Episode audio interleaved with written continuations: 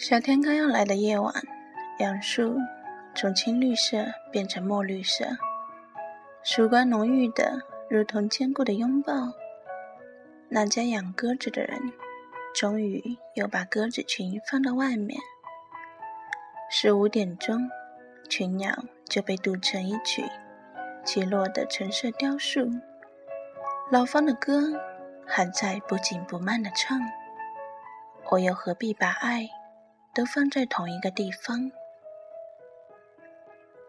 音色让人无力恨，也无力爱，但是正鼓鼓的活着。如果非要把这样的声线作为一种植物来形容，是薄荷；作为一种动物来形容，是鹤。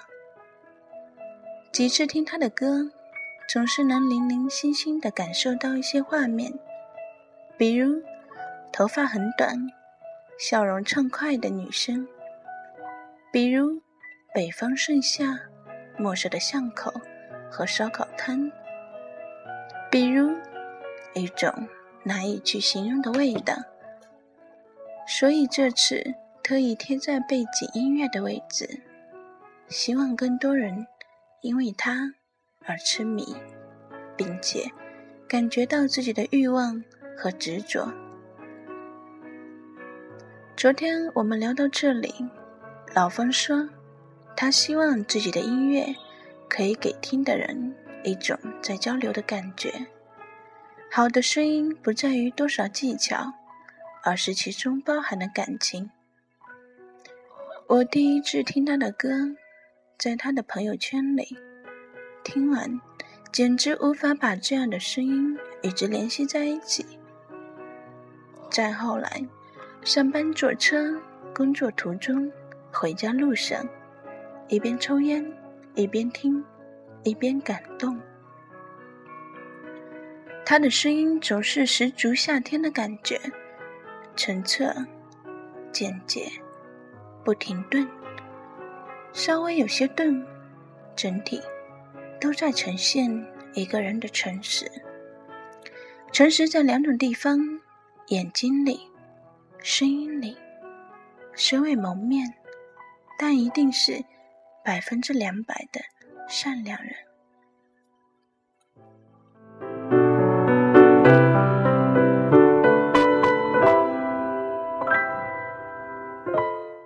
以前幻想的场面总是很大、很突兀、很壮丽的画面，近些天却突然被这样的音色给困住了。昨天本来想写一些对老方歌声的感觉，奈何迟遇到了光标处，反而不知道怎样去形容。我今日问，是否可以贴上来几首作为这些天文章的音乐？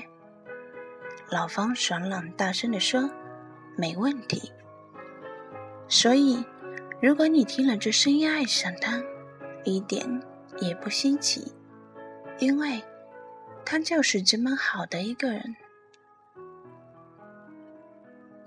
十五年前入学，我妈问我要不要去学样吉他，我说不要。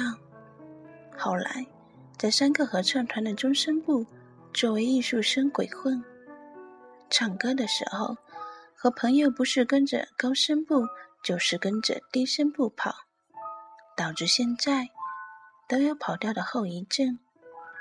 那时候还引以为豪，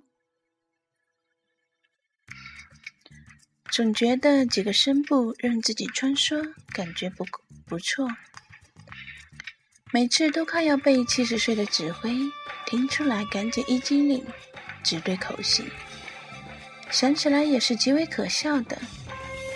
学唱歌的几年不怎么服人，不是自己唱的牛逼，也不是没有碰见唱的好的。会玩的，而是每次他们开枪，总觉得绝处铃声，呛了一口，又烧又灼，一股炫技气味。大学后，再没参加合唱团，也很少唱歌，总觉得自己唱歌太单调，连说话都懒得出声。既然谦虚自卑起来，想着是毫无道理的事情。连当初高山在声乐老师家蹲两小时的马步唱歌这件事也要忘记了。当初却是苦的几乎断腿，自己和音乐没什么缘分，也很少碰到打动内心的声音。能认识老方，从一个社交软件，庆幸当初没有觉得他删了他。才能尽兴享受到这么好的声音。写到这儿，第二次拿出来讲，被这种音色打动的事情，自己都不好意思了。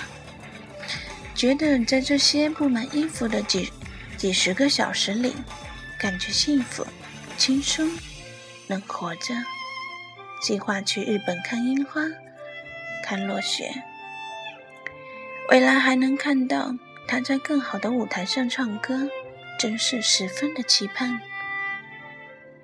如果你看到这里，会因为一首歌爱上老方坦诚的歌声，会因为这凡凡的几个字留上几个晚上在这里，那我们真的就感到很幸福了。